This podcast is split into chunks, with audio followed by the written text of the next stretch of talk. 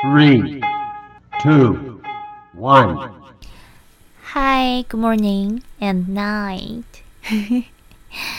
达瑞对话三十，能量就是能量哦。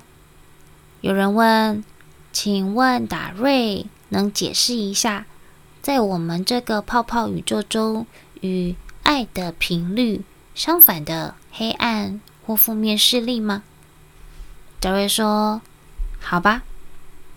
第一，我们首先要明确这一点，在我们居住的大宇宙中，并没有你们所说的爱存在。你看，爱和恨。”光明和黑暗，这都是你们的星系系统中的对立面。这与外面的大宇宙一点也没有关系。它们只存在于你们的粒子宇宙中。换句话说，你们所说的黑暗和光明、好与坏、爱与恨等等，这些都是你们在粒子星系中使用的东西。你们的星球。就是这样进化的，这都是由你们星球上的群体意识所产生的。也许你会说：“嗯，现在我们的星球上出现了好多以前没有过的黑暗势力。”你知道你在看什么吗？你所看到的是你进入群体意识中的结果，你的信念系统为你画的像。现在。如果你能够为自己画像，你就能够完全进入属于你自己的信念系统。你将会用一个完全不同的角度来看待每一件事情。假设你现在看着一个黑暗势力或负面情况，如果你能够不从悲剧的角度去看待它，而只是去观察，然后问问你自己：嗯，在群体意识中，大家对这件事情的信念系统各自是什么样的看法呢？这样，你就可以完全从一个不同的角度去看待问题了。无论你想要看到什么，群体意识都会为你反映出来。你的信念系统为你解释所有你遇到的状况。又有人问，请问那些？可以用来疗愈爱的能量是从哪里来的呢？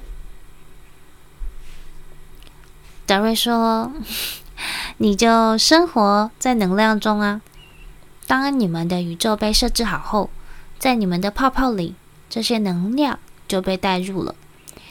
因为你们的存在需要能量来源，但是我们所说的能量是无情绪的，是平淡的。”嗯，能量就是能量。